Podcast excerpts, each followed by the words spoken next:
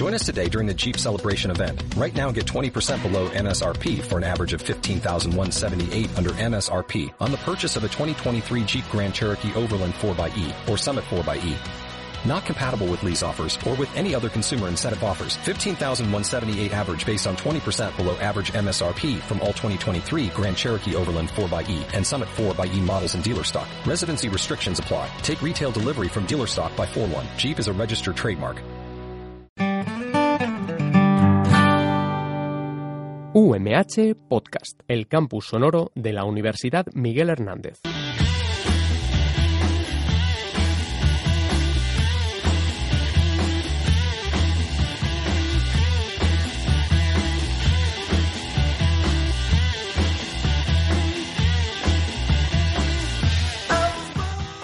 Señoras y señores, interrumpimos la programación de radio habitual para comunicarles una noticia de último minuto procedente de la agencia Intercontinental Radio. El profesor Farrell del Observatorio de Mount Jennings de Chicago reporta que se ha observado actividad en zona de Chernóbil. Continuaremos informando.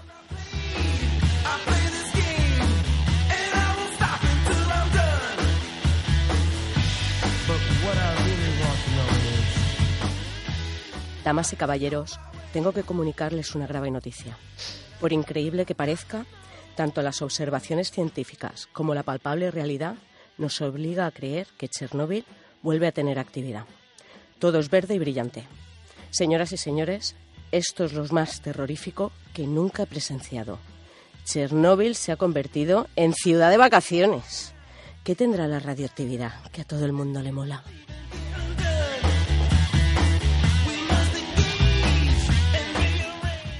Somos Noelia Manresa y Elia Camacho de Ondas Mecánicas. En la cabina de la central nuclear, la operadora Miriam González. Hoy te presentamos Chernóbil, ciudad de vacaciones.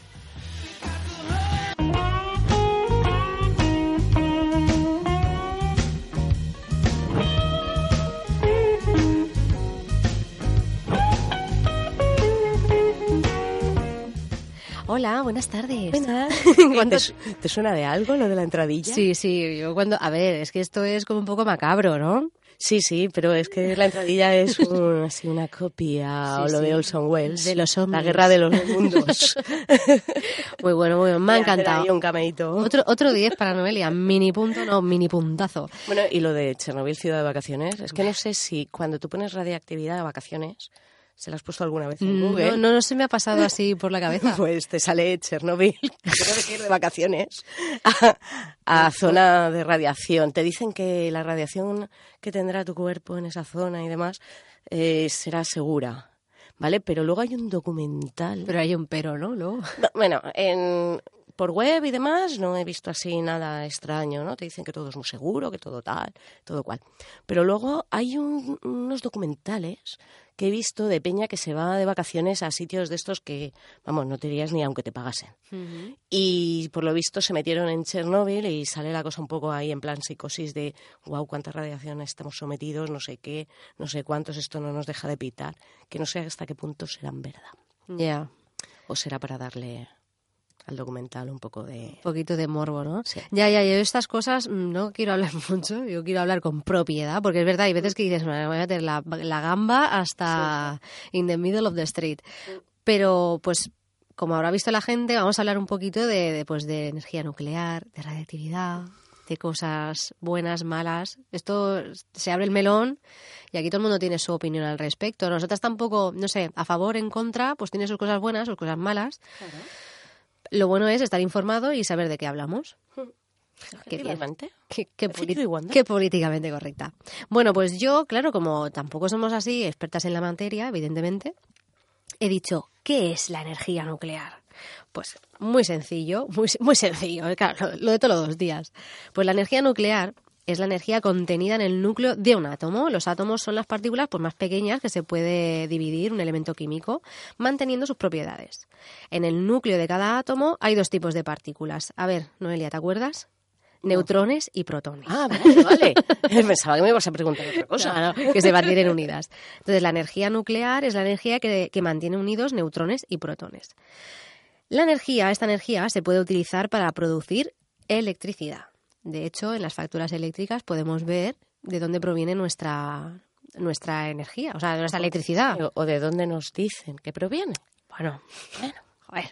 Siempre hay escépticos, ¿no? Sí, sí, bueno, yo me lo creo. Otra cosa es lo que te metan ahí de, Oh, impuestos, de, lo que te quieras. Bueno, en fin.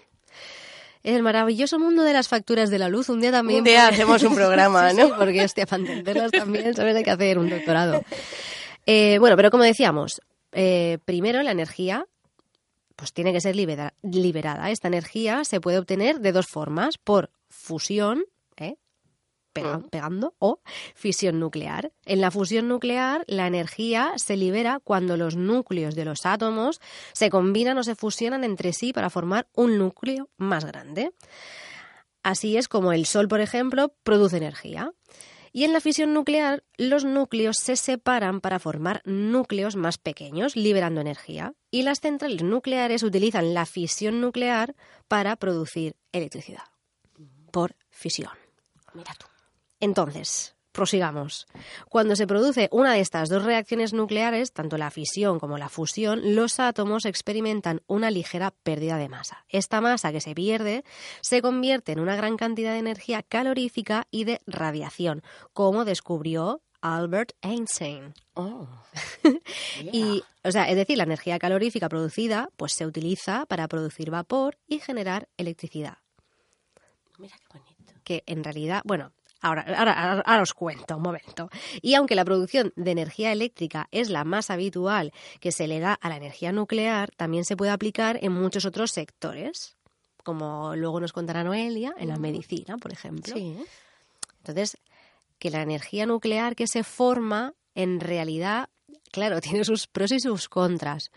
Sus pros, pues que lo que emite al medio ambiente es vapor de agua, en realidad. Pero claro, los residuos que se generan, quedan. pues ahí está. vapor de agua va a ser que no. Ahí está, pues un pequeño detalle, ¿sabes? Pero bueno, que luego la historia es que estén controlados. Estos estén- bidones que salen en todas las películas de échalo ahí a la fosa. ¿Vale? Y bueno, y hablando también de qué es una central nuclear. Porque Sí. esto es otra duda que nos puede venir a la cabeza. Porque, oye, tú no has ido. Yo siempre que voy a Barcelona, pues veo la de Vandellós.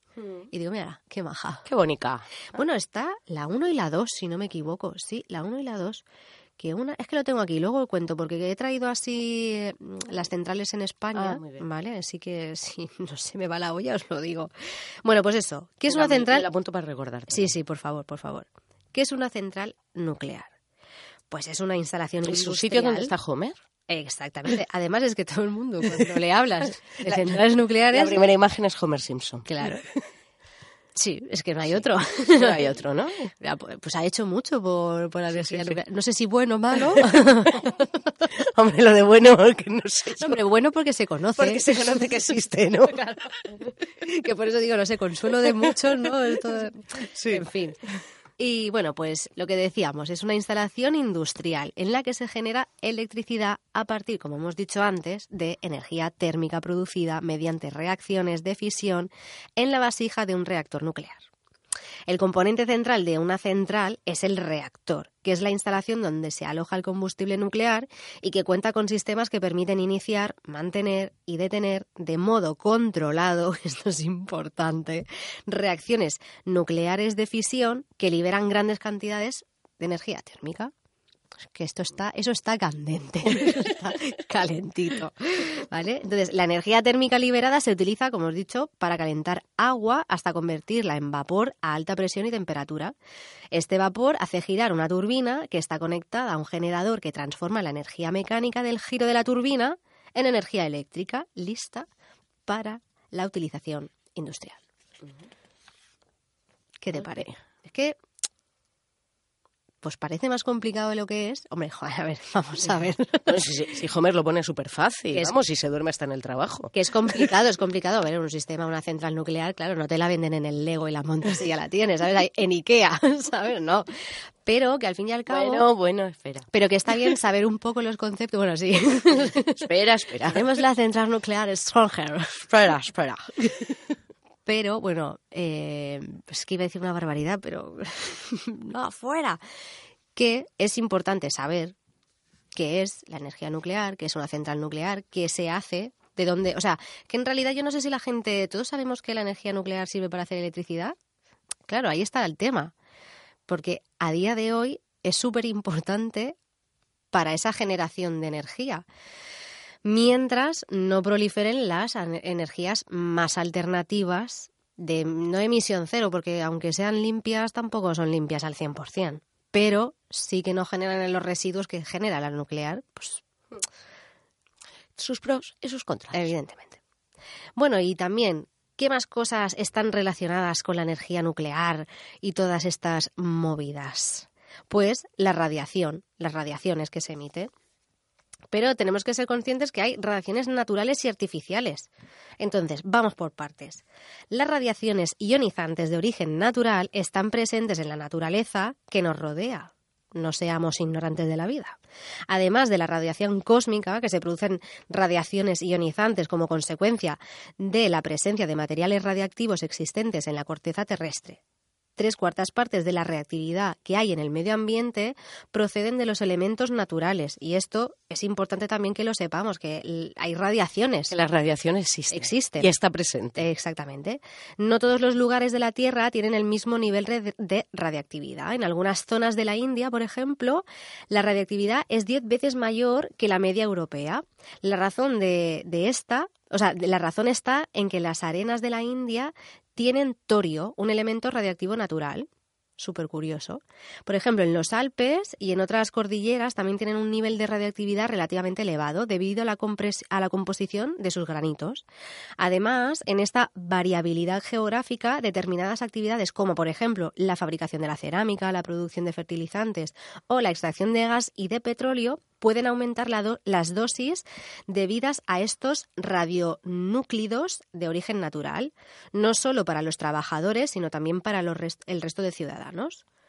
Por otro lado, pues nos vamos a encontrar con la radiación cósmica que se genera en las reacciones nucleares que ocurren en el interior del Sol y en las otras estrellas. La atmósfera filtra estos rayos y nos protege de sus efectos peligrosos, ya que fuera de la atmósfera, en el espacio, la radiactividad es mucho mayor. Cuando ascendemos a una montaña, esa protección disminuye y la radiación cósmica es más intensa. Fíjate tú que estoy pensando yo, perdona que te interrumpa. No, no, sí, sí. Que mira, mira que queda bonito, radiación cósmica. Aquel nombre, pues a mí me recuerda a Doraemon. Sí, pero que, sí, pero que mola, ¿eh? Fíjate que, mira qué raro que no lo hayan explotado en marketing en plan una crema protectora de radiaciones cósmicas. Día y noche. Eso porque no son muy científicos. En marketing, el marketing y la ciencia. Radiación cósmica. Bueno, pues lo que estábamos diciendo, que lo mismo, por ejemplo, ocurre cuando viajamos en avión. Estamos más, más expuestos a las radiaciones. Y también existen elementos radiactivos. y a más cosas. y a la muerte en sí. y, a las toses de todo el avión, al olor a lerón, a pezuña. Sí, es súper curioso. Yo ya hace dos años que no me monto en uno. Bueno, pero tú de olfato vas chunga, así Oh, no, no, que ahora lo tengo como rastreator. Ahora, pero de normal lo Sí, sí, de normal lo tengo chungo, pero... Pues yo es como, por Dios, lo que le huelen al de la fila quinta sí. pies. Sí, sí, sí, sí. Y la verdad que... Y para colmo, tiene la desfachatez de descalzarse. Ya, tío, es que cada guarrería. Entre eso y la gente que se pone la tablet sin los auriculares. Sí, que dices, a ver, que a ti te mole, no significa que a mí me mole lo que tú estás oyendo. Somos un par de viejas, venga, va. bueno, que decíamos eso, ¿no? Que en los aviones pasa lo mismo. Y que también existen elementos radioactivos en múltiples alimentos y en el agua potable. Incluso nuestros cuerpos son una fuente de radiación, ya que almacenan pequeñas cantidades de potasio radioactivo, un producto necesario para el cuerpo humano. ¿Qué te parece? Qué radiantes. radiactiva. Estamos, Radiante y radiactiva. Estamos que lo petamos. Bueno, y las radiaciones también se pueden producir de forma artificial. Por ejemplo, en el 1895, el físico Röntgen seguro que esto se dice de otra manera, es que no lo sé decir mejor, cuando experimentaba con rayos catódicos descubrió el primer tipo de radiación artificial que ha utilizado el ser humano, los rayos X. Se trata de ondas electromagnéticas originadas por el choque de electrones con un determinado material en el interior de un tubo de vacío. Una vez que empezaron a concentrarse las propiedades y la potencialidad de la radiación, se fueron desarrollando sus aplicaciones, así como las técnicas para obtener materiales radiactivos artificiales. Los rayos X y gamma se utilizan en medicina para diagnosticar, por ejemplo, ¿no? pues mediante múltiples problemas físicos. Y también se pueden usar estas radiaciones en el tratamiento del cáncer, bueno, esto no quiero, no quiero adentrarme mucho más. Por ejemplo, la industria también se beneficia de las aplicaciones de las radiaciones, por ejemplo, pues en técnicas de, de radiografía, medición industrial, esterilización de alimentos, control de plagas, etcétera. Y en las centrales nucleares se provocan reacciones de fisión que liberan una gran energía, como ya hemos dicho por enésima vez, en forma de radiaciones, permitiendo la producción de qué, Noelia? De electricidad. y bueno, tengo también una cosa súper curiosa, que son niveles de los accidentes. Niveles de, los, ah. de accidentes en... Malo, menos malo, Exacto. chungo. Y hay siete niveles, ¿de acuerdo? El nivel más grande es el nivel 7, que se denomina como accidente mayor y, por ejemplo, fue de, del rango o sea, es impacto en las personas y el medio ambiente. Se produce una liberación superior de material radiactivo que pone en riesgo la salud general y el medio ambiente y requiere de la aplicación de medidas de medidas de contraposición, ¿de acuerdo? Y esto, por ejemplo, lo podemos englobar en los accidentes de Chernóbil y el de Fukushima. Por ejemplo, luego está el nivel 6, que es accidente serio que es impacto sobre las personas y el medio ambiente. Se produce la liberación de material radioactivo que requiere una probable aplicación de medidas de contraposición. Y aquí nos encontramos, por ejemplo, el accidente de mm, Kishtim, que fue en la Unión Soviética. Luego está el nivel 5, que son accidentes con consecuencias amplias, que esto nos viene a decir que es impacto sobre las personas o el, o el medio ambiente perdón, liberación limitada de material radioactivo que puede requerir la aplicación de medidas de contraposición, varias muertes por radiación. Ejemplos, pues en el incendio de Windscale en Reino Unido. Luego está el nivel 4, que es accidente en consecuencias locales y municipal, esto ya vamos. más chiquitito, lo vamos haciendo la pelota más pequeña. Exacto. Que esto, por ejemplo, fue el accidente en el reactor experimental SL1 en Estados Unidos. Luego, por ejemplo, tenemos el nivel 3, que es incidente grave. Y aquí uno de los ejemplos lo tenemos en un incidente que hubo aquí en España, en la central nuclear de Vandellós. Luego tenemos el nivel 2, que es incidente. Y un ejemplo de él también fue en España, en, en la central nuclear de Ascó. Y luego tenemos el nivel 1, que se cataloga como anomalía. ¿De acuerdo? Y aquí, pues, un incidente que hubo en la historia fue el de la central nuclear de eh, Grave Gravelines, en Francia. Seguro que se pronuncia de otra manera. Excusez-moi. y luego el nivel 0, que es desviación, ¿de acuerdo? Ninguna importancia para la seguridad. Que esto, por ejemplo, pues puede ser un lo que pasó, un problema en la central nuclear de Atucha, en Argentina, que fue una parada del reactor debido al aumento de tiritio en el compartimento del reactor. Cualquiera de ellos me preocuparía. sí, la verdad es que sí. Y eso de, mira, es que no, es que desde nivel da igual.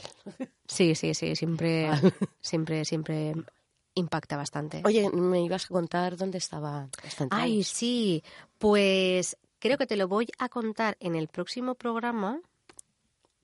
pues vale. Es que sabes lo que me ha pasado. Bueno, dímelo más o menos. Que, más que lo tengo en blanco y negro. Ah, claro, y entonces no se lee. claro, es que hemos tenido un pequeño fallo. Y la daltónica. Pero, escucha. Ah, bueno, claro, por saber cuáles son las activas. Claro, es que las desmanteladas, que es el mismo sí. color. Pues es que para que lo sepa la gente, que yo me impreso un, un mapita de España con las centrales nucleares. Has querido ahorrar en tinta. con una leyenda muy mona. Pero claro, pues está en blanco y negro. Y aquí yo estoy así como... Bueno, mira, te digo, la de Cofrentes está en marcha. Esa la sabemos, ¿no? La sabemos. Esa por lo menos. La sabemos, la sabemos. Pero bueno, ahora que dices Cofrentes, vamos a hilar el tema. Venga, sí. va. Vamos a hilar el tema bien. Vamos a salvarlo. Ah. tenemos un compañero de universidad y amigo que trabaja en la central nuclear de Cofrentes y nos ha hecho el gran favor de, ser el más profesional del programa de hoy y contarnos de qué va una central nuclear. Y pues, pues, pues nada, pues con esta, con estos audios, bueno, con este audio que nos ha hecho. Escucha, una cosa, eh, se llama Elías, es verdad. Elia, no Elia, Elías. Estaba Helios también. Sí, Helios, Elisa. Elisa, es verdad, es que estábamos ahí el clan. Yo creo que si tu nombre tenía Eli, tienes una alta probabilidad de hacer ingeniería mecánica. Total, total. Bueno, pues vamos a estudiarlo. Pues a Elías le damos les damos, uy, les damos. Les damos, le, damos. las gracias por haber colaborado en el programa de hoy y nada, ilustrarnos así. Exactamente, y disfrutad de su audio. Como os podéis imaginar, yo también soy ingeniero mecánico y hoy estoy aquí con vosotros para contaros un poco a lo que me dedico. Actualmente trabajo en la central nuclear de Cofrentes, en la unidad de producción y más concretamente en la sala de control. Y sí, es muy parecida a la que aparece en Los Simpson. Está toda llena de luces, de botones, de indicadores, de manetas y es desde donde se controla todo el proceso productivo de la planta. Para que entendáis un poco mejor el funcionamiento, voy a hacer un símil con la aeronáutica. Y es que en nuestro puesto sería similar al de los pilotos de avión. Ellos son los encargados de transportar a las personas de forma segura y nosotros nos encargamos de generar energía eléctrica de forma segura. En Cofrentes, en cada turno, pilotamos una máquina que genera 1092 megavatios eléctricos que inyectamos a la red de distribución, producidos a partir de 3237 megavatios térmicos generados en el núcleo del reactor. Y todo esto durante 24 horas al día, 365 días al año, con la salvedad de las paradas para recarga, que en el caso de Cofrentes las hacemos cada dos años. Y que suelen tener una duración aproximada de entre 30 y 40 días. El turno de operación de sala de control del cual formo parte está compuesto por un operador auxiliar, un operador de turbina, un operador de reactor, un supervisor de sala y un jefe de turno. El puesto de operador auxiliar de sala de control suele desempeñarlo un técnico de FP con formación específica en electricidad, ya que es el encargado de vigilar, controlar y operar todos los paneles eléctricos de la planta. Posteriormente tenemos al operador de reactor y al operador de turbina, que serían mis puestos de trabajo actuales y que normalmente están desempeñados por ingenieros o graduados los cuales son sometidos a un proceso formativo de unos tres años para preparar el examen que conllevará a la obtención de una licencia específica para poder operar la central nuclear de Cofrente. Como veis, el proceso es muy similar a la obtención de licencias por parte de los pilotos de aviación. Posteriormente, una vez obtenida la licencia y ya ejerciendo en el puesto de trabajo, un mes al año normalmente lo dedicamos a la formación para mantener los conceptos al día. De especial interés para todos resulta la formación en el simulador. El simulador es una réplica exacta de la sala de control dirigida por un ordenador que permite colocar en situaciones de riesgo al turno de operación para verificar la forma en la que actúa. A grandes rasgos, el operador de reactor tendrá bajo su responsabilidad todos los sistemas relacionados con el reactor, así como los sistemas de emergencia y refrigeración del núcleo. Por otra parte, el operador de turbina se encargará de controlar todo el sistema relacionado con la generación de potencia, la parte de vapor, turbina, generador, así como los sistemas de ventilación y aire acondicionado de la planta. El turno de operación de la sala de control lo completarán el jefe de turno y el supervisor de sala, ambos puestos también desempeñados por ingenieros o graduados con licencia de operador, a los cuales se les somete a un proceso de formación adicional de un año y medio aproximadamente para la obtención de la licencia de supervisor de sala, también a través de un examen que se realiza en el Consejo de Seguridad Nuclear. El rol principal del supervisor de sala y el jefe de turno es verificar que todas las operaciones que se llevan a cabo en la central, ya sean de operación o de mantenimiento, no sitúen en una situación de riesgo a la planta que pueda llevar a no cumplir con la normativa aplicable en materia de seguridad.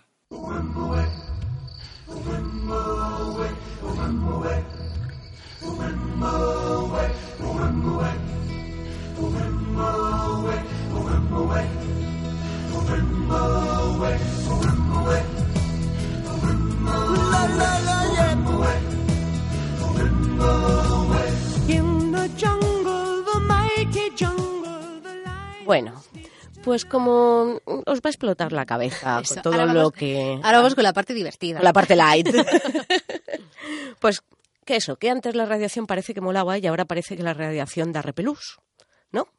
Sí, bueno, también es como un poco lo que pasa con este tema, ¿no? Que es un poco que la gente está muy escéptica. Sí, sí, parece que los tiempos pasados para la radiación eran mejores, ¿no? Los actuales. Bueno, pues eso, que ya comentábamos en el programa anterior, el de sexo, drogas y rock and roll, que el bichica talán anunciaba su agua como radiactiva. Bichica talán, ah, vale, vale, te había entendido otra cosa, sí, sí. Eh, es verdad. ¿Te acuerdas que lo comenté? que bueno, que practicidad mm, poca, ¿vale? Y valorar que si es que lo llevaba realmente, que el consumo puede, lo que pudiese producir ese consumo, a ver. Bueno, pues tras la Segunda Guerra Mundial la, la radiación dejó de molar. Fue su punto de inflexión. Y os voy a recomendar un blog que se llama Desayuno con Fotones, un artículo en concreto que se llaman Cachivaches radioactivos de Bonifacio Tobarra, que es donde ha compartido numerosas fotografías de productos que contenían o decían que contenían radio o radiación en su composición. O bien tomaban su nombre para publicitarse, pues lo que te decía yo de la crema cósmica, ¿no? De protección cósmica, que a veces cogían y ponían un nombre atómico, eh, radiactive, ¿no? Queda muy fashion en aquella época, que a lo mejor no llevaba nada de radiación, pero el nombre ahí estaba. Pues podéis ver un montón de, de imágenes que os las recomiendo, desde aguas, productos de cosmética, Viagras radioactivas. Sí, ¿no? Sí, sí. ¿Y qué se te pone con un gusiluz? ah, eso es mentira, lo del gusiluz. No es verde ni fosforescente, pero bueno. no te mueras, no te mueras. Y condones radioactivos. También, también, podías comprar condones radioactivos. Y por lo que comentabas de, no, no te vas a montar ahí una central nuclear en casa, te lo voy a enseñar, ya lo colgaremos. Ah, vale. Pero es que se vendían también juguetes que en, sobre los años 50, que se llamaba, por ejemplo, el Atomic Energy Lab. ¿Vale? Y, mm, como este habían varios más. Y, y, es que resulta que llevaba, por ejemplo, el Gilbert U-238. Era el laboratorio de energía atómica. Y se estuvo vendiendo desde 1950 a 1951. Pero vamos, un año estuvo ahí. Y bueno, dejó de venderse por lo carito que era. ¿vale? Porque en aquel tiempo valía como 50 dólares, que para la época era para niños ricos, ¿vale? Y bueno, este pues tenían uranio, venía con uranio, una fuente beta alfa, PB210, una fuente beta puro, eh, un espintariscopio, una cámara de niebla con su propia fuente alfa, un electroscopio, un contador de Weiger, vamos, muy apto para niños, sí. De andar por casa. De andar por casa. Yo creo que a partir de los 3, 4 años ya podían empezar a utilizarlo. Así que, fíjate tú, eso de montarte. Sí, sí. Y bueno, esto de que la radiación mola, mola y mucho, porque fíjate la cantidad de superhéroes que han estado tocados por la radiación. Ya ves. ¿Eh? ¿Tú te acuerdas de los cuatro fantásticos de Marvel? Sí, sí. ¿Eh? Para los que no creo que nadie no lo sepa, pero durante una misión científica al espacio exterior, los cuatro fantásticos obtuvieron superpoderes tras la exposición a rayos cósmicos. Son el señor fantástico, un genio científico y líder del equipo, que puede estirar su cuerpo en longitudes y formas increíbles. Me pregunto si todas sus partes del cuerpo las puedes tirar de forma increíble. Claro, porque parece como que una sea increíble y la otra no. claro, es que va a dejarlo a la ley del mínimo, ¿sabes? Todo se estira y lo demás no. No sé si lo prensaron los creadores. Bueno, este es como un boomer, ¿no? Que no sé si fue antes el boomer o el señor fantástico, pero bueno. Oye, yo me disfrace de boomer. Ah, sí. Creo que he visto fotos. Sí, he visto fotos. Es el mejor disfraz del mundo. ¿Y se te estiraba algo? No, pues, no, no, no, no, por suerte. Bueno, luego estaba la mujer invisible, su novia, que además proyecta campos de fuerza. Antorcho Humana, el hermano de la mujer invisible, que puede generar llamas, proyectar bolas de fuego y volar. Y luego la cosa. El pobre hombre este, que se queda feo y le deja la mujer, que solo piensa en estética, que posee fuerza y resistencia sobrehumana. ¿Vale? Pues esto, fíjate lo que le dio aquí. Sí, sí, un rayo cósmico. Sí, un rayo cósmico y mira cómo acabaron. y luego está Hulk también. También, también. Porque Banner era un físico débil, retraído y reservado, que se expone accidentalmente a los rayos gamma durante una detonación de una bomba experimental. Aquí lo sorprendente es que se hubiese salvado de una detonación de bomba, pero bueno. y se transforma Hulk. físicamente en Hulk, un humanoide verde, musculoso, grande y más fuerte que el turrón de Gijonas. bueno, y claro, solo cuando estaba sometido a estrés emocional o a su voluntad, o cuando no lo puede controlar, ¿no? Mm, sí, sí, se le va la pinza. Se le va la pinza y lo rompe todo. Sí, sí. Y así que no lleva muy bien esta convivencia con sus dos alter egos, Sí. ¿vale? Y es un superhéroe súper triste. Ves que Hulk antes me caía bien, tío, pero... Antes molaba, como la radiación. Sí, pero lo conocí... Ah, ¿lo conociste? ¿Y qué, qué, qué te moló más? ¿El musculoso o el retraído? No, no, es que me da... Me da... No me cae bien. Pobre hombre, No aún me cae bien, encima. o sea, hay gente- Pobre hombre, ya bastante tiene. Hay gente que te cae bien. Pues es a mí... verde, tía, como el moco. Sí, pues no sé, que tiene ahí alguna chispa que no, que no, le, no lo acabo de, Pobrete. de ver. Bueno, y Spiderman, ¿qué tal? ¿Quién no conoce al neoyorquino Peter Parker? Sí, pues mira, Spiderman a mí me cae bien. A mí también. Que fíjate que escucha, a Bat- mí Hulk también. Batman, mm, ahí estoy. Guau, porque no has visto ahí Batman. No, sí, sí, las ¿Sí? he visto todas, pero es que ahí estoy, mm, no sé, nos estamos conociendo, ¿sabes? Pues nada, que os vaya bien en la relación, ¿eh? Ya me vas contando. Bueno, pues Peter Parker, el huérfano criado por la tía May y el tío Ben, porque sus padres murieron accidentalmente en un, bueno, accidentalmente, valga la redundancia, en, un accidente, aéreo. ¿Vale? Bueno, se convierte en superhéroe en una excursión a un laboratorio en, eh, que fue con el instituto, Sí. donde una araña radioactiva, pero no sé si sería radioactiva por las radiaciones cósmicas, Por las suyas naturales. terrestres, las naturales, no sé, no sé. Pero bueno, el caso es que esta araña radioactiva le muerde y sus poderes, ¿no? Pues digamos que lo que le hacen es que se aferra a superficies, puede disparar telarañas ahí con la muñeca, ¿no? Y detecta el peligro con su sentido arácnido. Que es curioso porque esto del sentido arácnido, ¿vale? Es que hay algunas arañas, no todas, pero algunas, estas peluditas, Sí, de estas, las que más, las las que, más molan, molan. ¿no? pues algunas de esas peluditas, eh, el pelito este de las patas, Sí. por lo visto se llama tricobotrias, ¿vale? Y es que ese pelo es como si percibiesen los sonidos, ¿vale? Eh, perciben diferentes frecuencias. Y entonces, dependiendo de la frecuencia que reciban, entienden si es un depredador o es una presa. Ah. Y en función de eso actúan.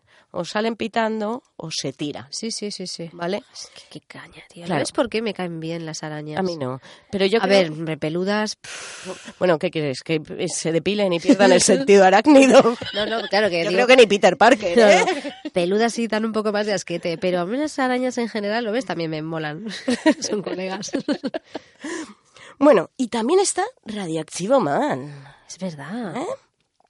El hombre ra- radioactivo, que es un superhéroe de historieta que aparece en Los Simpson y que obtuvo sus poderes tras sobrevivir a una explosión nuclear de una bomba atómica. Es que Los Simpson ya sabéis que pasa de todo. Y bueno, viste, pues eso, en un pijama rojo con calzoncillo por fuera, que es Muy una de las normas para ser superhéroe, no saber colocarte en orden la ropa. Vale. Y claro, sus, sus poderes son super fuerza, super resistencia, capacidad para volar y visión de rayos X. Que de hecho, este programa lo hacemos por él. Sí, claro. Pero por él, el del Twitter. El del Twitter, que nos lo puso porque no habláis de radiaciones. Venga, Venga, claro. que sí, que nos debemos al público. Sí, sí, sí, sí. Así que un saludo radioactivo. Sí. bueno, pues además, ¿sabes que Radioactivo Man es protagonista de un blog? ¿Sí? Sí, de Laura Morrón. ¿Y qué se cuenta? Pues mira, se cuenta, por ejemplo, tiene, tiene varios posts. Uno se llama Radioactivo Man, apela a su cancelación de licencia de superhéroe. Son divertidísimos, ¿eh? os recomiendo que los leáis. En este, por ejemplo, nos explica por qué sobrevivir a la explosión de una bomba atómica no te otorga superpoderes. Sí. Básicamente. Sí, sí. Pero bueno, había que explicarlo, ¿eh? Claro. Ah, leer no vaya así, no vaya a ser que la gente vaya abriendo ahí leer también los comentarios, porque molan un montón de la gente, ¿no? Diciendo, por favor, dale la licencia, devuélvesela. Mola un montón. Eh, luego tiene otro que también se llama Radioactiva Man en las radiaciones ionizantes en los hospitales, eh, Radioactiva Man en la radiación nuestra de cada día y Radioactiva Man en qué son las radiaciones ionizantes. Así que es una forma divertida de aprender sobre radioactividad. Eso es verdad, es verdad. Y luego, por último, ¿tú te acuerdas de la hormiga atómica? Eh, sí, pero yo es, pero es que eso es millennial. sí, sí, soy muy millennial. Con canas, pero millennial. Bueno, esto es un dibujo de 1965. Lo que pasa es que, como en mi época solo habían dos canales, los reponían. Llevaban 30 años, 20 años reponiendo lo mismo. ¿Sabes? Entonces los vi, los vi, los recuerdo, me encantaba. Eh, que además, esta hormiga solo tenía dos piernas y dos brazos súper musculosos. El resto de las patas los había perdido de la mutación, por lo visto. y llevaba un jersey rojo y un casco. en el casco sobresalían las antenas. Sí, sí, sí, sí. ¿Eh? Y tenía superpoder de fuerza, volar y mensajitos con las antenas que lo detectaban. Yo es como que tengo la visión, ¿sabes? La imagen en mi mente, pero ver... Mm, yo como si fuera Algún capítulo, creo que ninguno. ¡Hormiga atómica! pues con la hormiga atómica os dejo.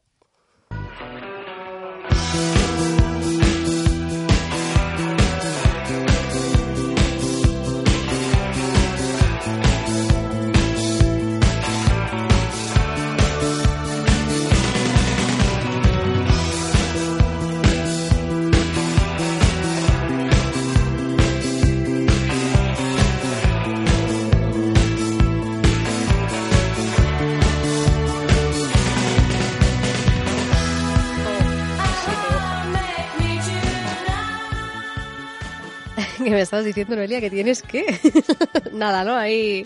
de todo, de todo. Hoy traemos de todo. Sí, porque esta vez, como hacía tanto tiempo, es que, escúchame, ¿hace cuánto que no hacemos un, hemos perdido un programa? ¿Y que no lo subimos? ¿Y que no lo subimos? Es que esa era la segunda parte.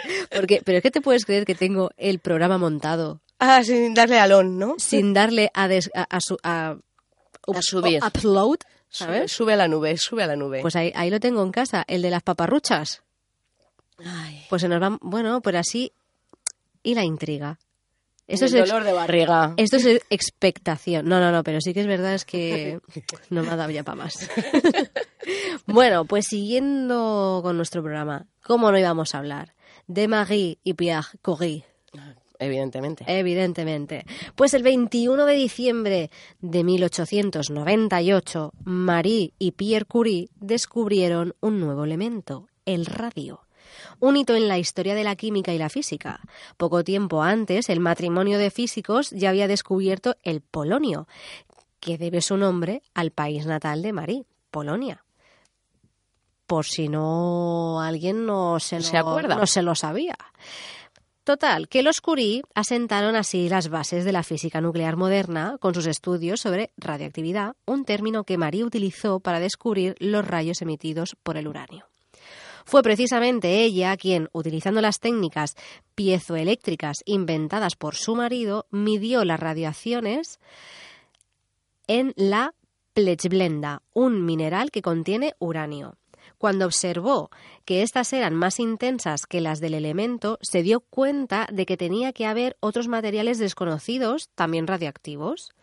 En 1903, los Curie recibieron el Premio Nobel de Física por su investigación sobre los fenómenos de radiación, compartiéndolo con el científico francés y colega de ambos, Henri Becquerel que había descubierto la, Sí, casi casi, que había descubierto la reactividad espontánea en el 1896, o sea, antes, un poquito antes que ellos. Así, Marie Curie se convirtió en la primera mujer en recibir un premio Nobel. Desgraciadamente, Pierre no pudo disfrutar mucho tiempo del galardón, pues murió tres años después en un accidente en París. Marie continuó con su trabajo, asumiendo el puesto de su marido como profesor de física en la Facultad de Ciencias. Sí, lo que venía siendo habitual, ¿no? Hmm. Tu marido deja la- el puesto vacante y Y ahí que te vi. si tienes suerte te lo dejan. Pues sí, bueno. Total, que en el 1914 Y si no, y si no, si tienes hijos se lo dejan a hijo antes que a ti. Ya vimos algún caso. Sí, sí, sí, sí, ya ves. Anulada, anuladas hemos estado. Sí. Cago en la leche. Sigue, sigue. Bueno, como decía, que en el 1914 la científica dirigía el laboratorio Curie en el Instituto de Radio de la Universidad de París. O sea, perdona, en el Instituto del Radio de la Universidad de París. Marie Curie recibió un segundo premio Nobel en el 1911, esta vez en química. Pasó el resto de su vida enfrascada en una investigación centrada especialmente en el estudio de las propiedades terapéuticas del radio. En el 1929, cinco años antes de su muerte, Curie fundó un laboratorio de radiación en Varsovia, su ciudad natal. Pero es que ahora viene una cosa muy interesante, y es la muerte de Marie Curie. En el 1920, la salud de Curie comenzó a deteriorarse, hasta que, desgraciadamente, en el 1934 fallecía víctima de una anemia aplásica, pero ojo, que su cuerpo fue enterrado en un ataúd de plomo y durante décadas se, presum- se presumió que fue la contaminación de radio la que le causó la muerte. Pero cuando en el 1995, ojo, 1995, Sí, ayer. ¿vale? Los científicos no hallaron niveles peligrosos de radio en sus restos. La Oficina Francesa de Protección contra las Radiaciones Ionizantes concluyó que Curie no pudo haber estado expuesta a niveles letales de radio mientras estaba viva, según informó la revista Nature. Fíjate que siempre se ha dicho que murió por la radiación. ¿Mm? Pues eso Es sí, sí, por eso que yo también me, me- no sé, me ha sorprendido, ¿no? Y los mismos expertos sugerían que la enfermedad de Curie se debió más probablemente a su uso de la, de la radiografía durante la Primera Guerra Mundial. Fíjate. Es que ahí estuvo, es que hay una historia muy bonita que no he traído, pero bueno, muy bonita. De cómo ella, ¿no? A través de sus conocimientos, pues eh, era- estaba muy metida, pues, en los temas de la Segunda Guerra Mundial, pues eso, de, de la, de llevar los rayos X a los campos de batalla para curar a los militares y tal, que lo he leído muy por encima, como podéis ver, pero no, no, es súper interesante. Así que yo creo que invito a todo el mundo que esté o sea, que, que tenga esa curiosidad a que, a que descubra su vida, porque la verdad es que, oye, a nivel científico y, y demás es súper interesante. Y nada, Noelia, ¿tú qué nos traes? Pues te traigo, te traigo. Te traigo tela. Te traigo tala. A ver, Ay, bueno, luego os cuento que hay unos libritos no, súper... cuéntamelo. Es que espérate, es que me pasa como con lo de los mapas, lo tengo que buscar. Ay, madre. Luego, luego, cu- luego cuando termines... Cada vez más preparados, Sí, ¿eh? sí, Los programas. me- vengo con un derroche de, de preparación que no veas. Pero nada, luego déjame, nada, tres minutos. Venga. ¿Vale? Que sean dos y medio. Os cuento un de estos malos. Bueno, yo de lo que te voy a hablar es de la radiación en hospitales. Ay, muy bien. Y además tú has trabajado en hospitales. Sí. Que tú ahí estarás Sí, hay algunas curtida. cositas que, a ver, hay cosas que no tocas Claro, porque sí, no sí, sí, llevo- nunca he llevado equipamiento, ¿vale? Pero hay otras cosas que sí que estás acostumbrado a ver, ¿no? claro. Como los terremotos, que últimamente estamos llenos de terremotos. Bueno, pues yo no estoy muy acostumbrada a verlos. no sé tú. Sí, si el, el suelo tiembla por donde pisas. Me vibra, me- pero no lo sentiste el otro día, bueno, hace un mes no, ya no, dos. ¿te acuerdas que te dije? Yo no he sentido nada. Pues yo es el segundo. El primero sí que lo sentí. Pues el primero, De hecho, pensé que me había mareado. sí. Yo es que los dos me pilló tumbada en el sofá. Por suerte. y entonces dije, a ver, estoy sola, nadie me ha tocado la espalda, ¿vale? Eh, pues ha sido un terremoto, descarté, ¿sabes? Si no es A, es B. Sí, sí. Pues en el primero, siempre lo cuento así como anécdota, que todo el mundo se ríe, pero escúchame, si hubiese pasado algo, era la más preparada para un terremoto. Yo me puse ahí debajo del marco ¿Del de la marco? puerta. Me cogí el DNI. Un Espera. Sí, sí, sí. Me cogí un paquete de Kleenex porque a mí el polvo me va muy mal. Sí, sí, sí. Y me mojé un trapo con agua. Pero Digo, escúchate, no vaya... Sí, pero es que yo en mi casa... ¿Te dio tiempo a todo eso mientras temblaba el suelo? No, no, eso fue luego. Digo, pues si viene una réplica chunga en plan Tokio. Sí, sí. Madre mía, Elia. Y ya en el segundo no, porque ya me pilló ya relajada. Pero en el primero es que nunca había sentido yo un terremoto. Yo el segundo es que no lo sentí, pero el primero se empezó a mover aquello Mm. y yo estaba de pie cerca del sofá y como que fue como estaba como sentándome, ¿no? Entonces la caída fue caída al sofá y dije, mm, me he mareado. Pero a mí todos mis... mis Me he mareado y me toqué así en plan. Estoy bien. Sí, pues no. mm, mm, La estantería se mueve. Todas las figuras hacen ruido. Por Dios, hay que correr a un marco de puerta. Sí, sí, pero que ya a mí todos mis, es- mis tres técnicas estas del DNI, digo, pues si esto se derrumba, que sepan quién ¿Quién soy. Luego, si me pilla así, ¿Y qué te lo pusiste en la boca? Me lo puse dentro del paquete de Kleenex. Pues el paquete de Kleenex es eso, porque yo soy muy alérgica y yo digo, mira, con tanto polvo, si esto se derrumba, digo, yo necesito sonarme. Bueno, para tu cum- próximo cumpleaños ya- tengo el regalo. El perfecto. kit, el kit de supervivencia. Te voy a regalar un kit de estos de mascarillas de. Claro, y el, y el trapo mojado, pues digo, pues si aquí me quedo una semana Ah, pues entre, los pilares, claro, y Que pueda chupar algo. Agua. Sí, sí. Bueno, ya está. ¿Y no era mejor cogerte una botellita de agua? No sé, pero. Pues, pero los nervios es lo que te hacen. Los nervios reaccionas rápido sin pensar. Háztelo mirar. Háztelo mirar. Y nada, pues esta anécdota es la que quería compartir con todo el mundo. Muy bien, muy bien. Muy bien. Y ahora podemos hablar de energía de nuclear. radiaciones, vale. Bueno, poniéndonos un poco más serios, si es posible. eh, los hospitales utilizan equipos de rayos X, que tú ya has mencionado alguna cosilla, y fuentes radiactivas para el diagnóstico y tratamiento de diversas enfermedades. Así que la radiación no toda es tan mala, ¿vale? Menos controlada. Bueno, ¿y qué ocurre? Que los trabajadores al final que prestan servicio en radiología o, o en la zona, incluso limpiadores y demás, hay que llevar ciertas medidas Claro. porque para que no te afecte. Para que no te para que no te hagan un Marie Sí. Bueno, o no, porque Marie Curie al final, sí, bueno, sí, por- sí, sí, lo dejamos en sí. Vale. Es que me había quedado con la última parte de, de desmentir. bueno, al final se llaman trabajadores expuestos, ¿no? Eh, vamos a hablar un poco más de lo que es radiación ionizante, que ya has comentado que era, lo voy a recordar así muy por encima. Muy bien. ¿Vale? Eh, pues las radiaciones ionizantes eh, pueden estar formadas por fotones, como los de la luz, rayos X y radiación gamma, o por partículas, ¿no? Electrones, neutrones, partículas alfa. Y estas radiaciones pueden atravesar los materiales, por lo cual son muy útiles para el diagnóstico. Y bueno, ¿qué origen eh, tienen las radiaciones ionizantes?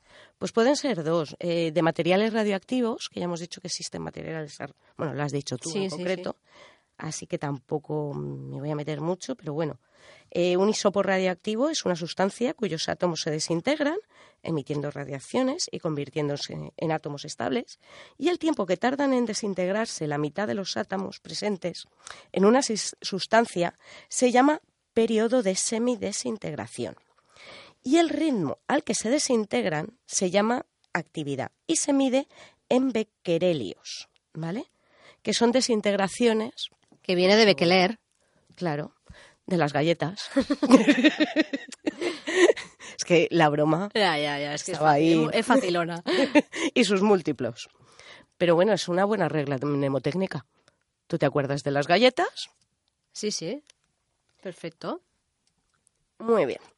Y entonces los materiales radiactivos se, eh, se pueden caracterizar según la naturaleza del isótopo que lo contenga, pues por ejemplo cobalto 60, ¿vale? El modo de presentación de la sustancia, que sea una fuente encapsulada o no encapsulada. Eh, la actividad para que se utiliza, que puede ser por cobaltoterapia, branquioterapia, medicina nuclear, bueno, análisis. Y luego también tenemos eh, el, el otro origen, son los aparatos generadores de radiaciones ionizantes. ¿vale? Estos no contienen sustancias radiactivas en sí, pero las radiaciones se generan como consecuencia de su funcionamiento. Mm. cuando se hayan conectados a la corriente eléctrica. ¿Vale? Entonces pertenecen a estas categorías los generadores de rayos X y los aceleradores de electrones. Los equipos de rayos X. Tú has contado algo sobre qué son, ¿no? Meto un poquito. Sí, sí, me, me porque yo no he profundizado mucho, ¿eh? Bueno, el equipo necesario para producir los rayos X consta de un generador de alta tensión y un tubo. Y este consiste en una ampolla de vidrio resistente al calor situada en el interior de una coraza metálica llena de aceite. ¿Vale? En el interior de esta ampolla, en la que se le ha hecho el vacío, se encuentran un filamento cátodo y un ánodo, ambos con wolframio, que se hallan conectados al generador eléctrico. Entonces, el filamento dispone de un circuito de baja tensión que le proporciona una corriente y a cuyo paso se calienta y emite electrones. Los electrones son acelerados por la alta tensión, pues de 50 a 150 eh, kilovolts, eh, hasta chocar contra el ánodo. Al interaccionar con él, la mayor parte de energía de los electrones se convierte en calor, pero alrededor de un 1% de esta se convierte en rayos X. Y una parte de ellos sale de la coraza a través de una ventanita y llega al paciente. Es que es muy, Eso es, lo que es que es muy cañero, ¿eh? Se proyecta. Es que todo el tema de, ecografías, radiografías, mamografías, es increíble, ¿eh? Sí, me flipa. Es increíble. Fíjate, y tú has pensado que Superman, que tenía visión de rayos X, solo le servían los rayos X para quitar la ropa sí, sí. a las chicas. Si es que no daba para más el guion. No, pues servía para saber si tenías el hueso roto, ¿no? Fíjate que podía haber sido una máquina de rayos X andante. se quedó en Superman. Solo, en Superman. Pobre. bueno, lo que son emitidos, eh, estos rayos son emitidos en otras direcciones, son absorbidos dentro de la propia coraza. ¿Vale? Así que solo emitimos por el foco de, emisión. Luego tenemos también los aceleradores lineales. Eh, esto es que se obtienen rayos X de alta energía a partir de electrones emitidos por la superficie por un disco metálico caliente. Y estos electrones se aceleran a través de una cámara de vacío mediante la aplicación de microondas hasta que alcanzan velocidades próximas a la luz. Y estos electrones bombardean un blanco metálico de wolframio, provocando la emisión de rayos X.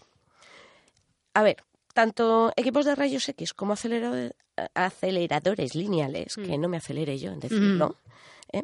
no contienen sustancias radioactivas, ¿vale?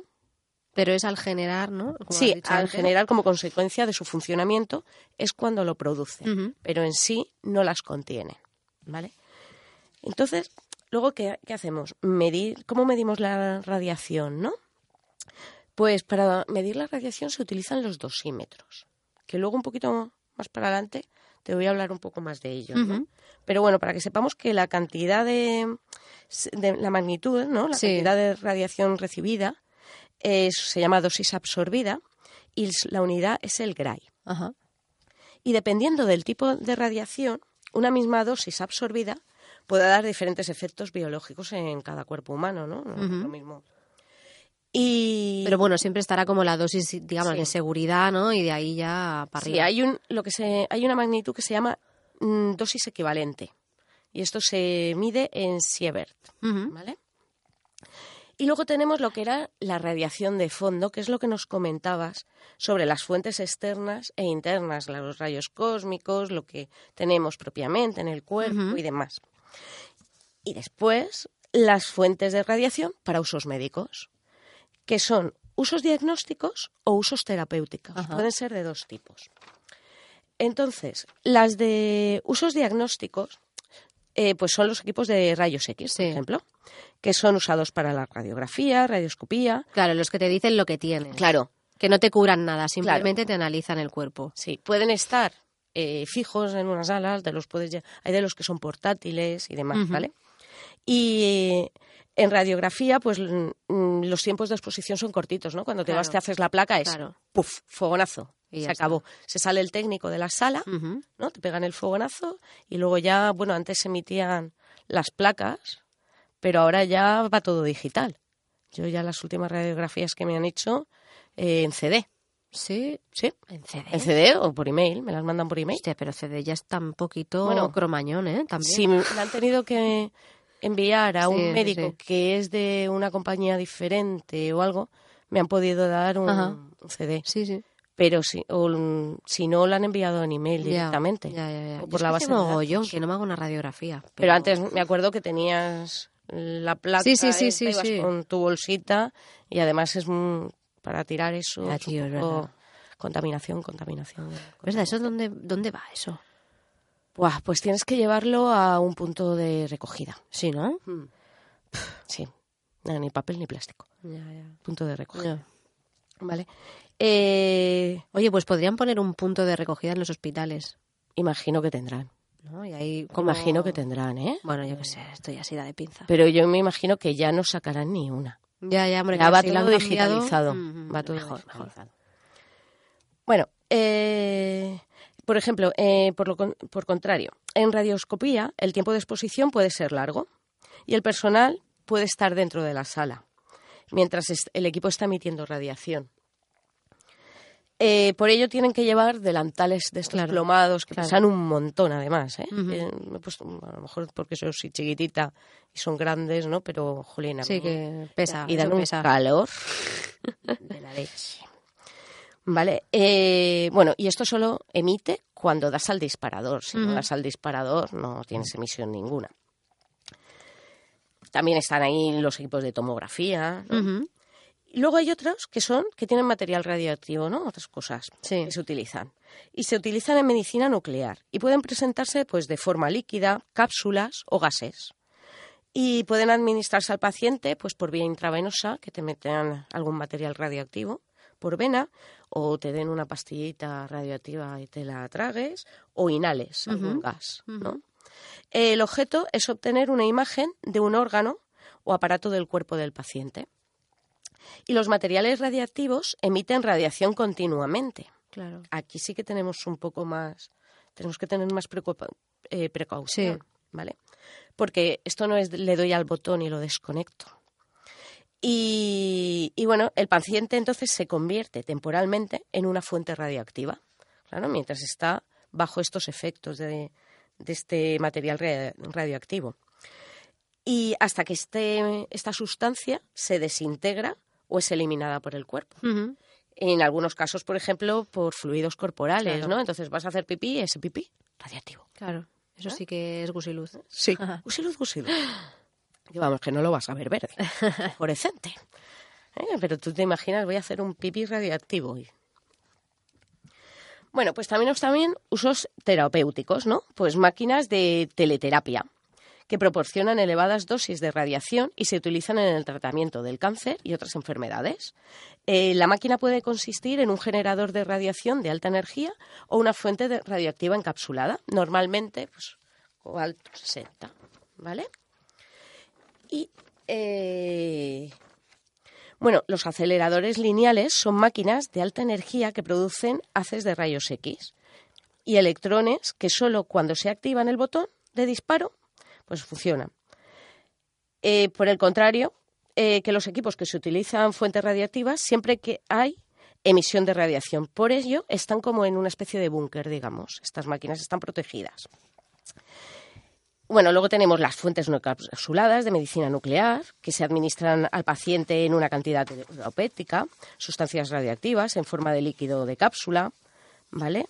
Y mientras se deja al paciente en esa habitación eh, blindada, ¿no? Hasta que eh, esa sustancia radioactiva se desintegre, porque es que si no puedes emitir radiaciones, no vas a ser un ser verde y fosforescente, pero y luego tenemos también fuentes encapsuladas de branquioterapia, que es implantar en el interior del paciente fuentes radioactivas selladas con formas de hilos o semillas. Entonces, el paciente se convierte en una fuente de radiación, o sea, en un radioactivo man, hasta el momento en el que se retiran estos implantes. En el momento que se retiran, tú ya dejas de tener radiación, tu cuerpo. ¿Vale? ¿Y cuáles son los métodos de protección radiológica? Pues mira, lo mejor es minimizar el tiempo, la distancia y el blindaje. Y el blindaje de las salas, eh, ¿tú te, cómo te imaginas que es el blindaje? Ni idea. Ni idea. es como maleable. Y es curioso porque tienes que solapar la sala, ¿vale? O sea, el paramento vertical con el horizontal tiene que ir solapado para que no tengas fugas. Y luego los trabajadores llevan el dosímetro. Ese dosímetro lo llevan durante un mes, recoge toda la radiación a la que están expuestos y la lee el jefe de servicio. Si algún trabajador le pregunta, se lo indica cuánto es. Muy bien, Jolín, cuántas cosas. Y lo, lo malo de las salas es que si a ver, están hechas cuando estás trabajando. Entonces, tú, una de las maneras de controlar si hay exposición es ir tomando medidas en ellas. ¿Vale? Para, y si no estás seguro, hacer un boquete.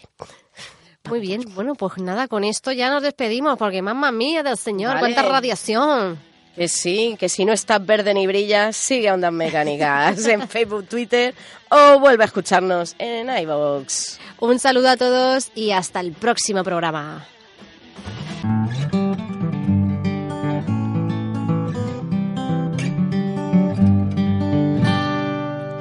UMH Podcast, el campus sonoro de la Universidad Miguel Hernández. What if you could have a career where the opportunities are as vast as our nation? where it's not about mission statements, but a shared mission. At U.S. Customs and Border Protection, we go beyond to protect more than borders, from ship to shore, air to ground, cities to local communities. CBP agents and officers are keeping people safe. Join U.S. Customs and Border Protection and go beyond for something far greater than yourself. Learn more at cbp.gov/careers.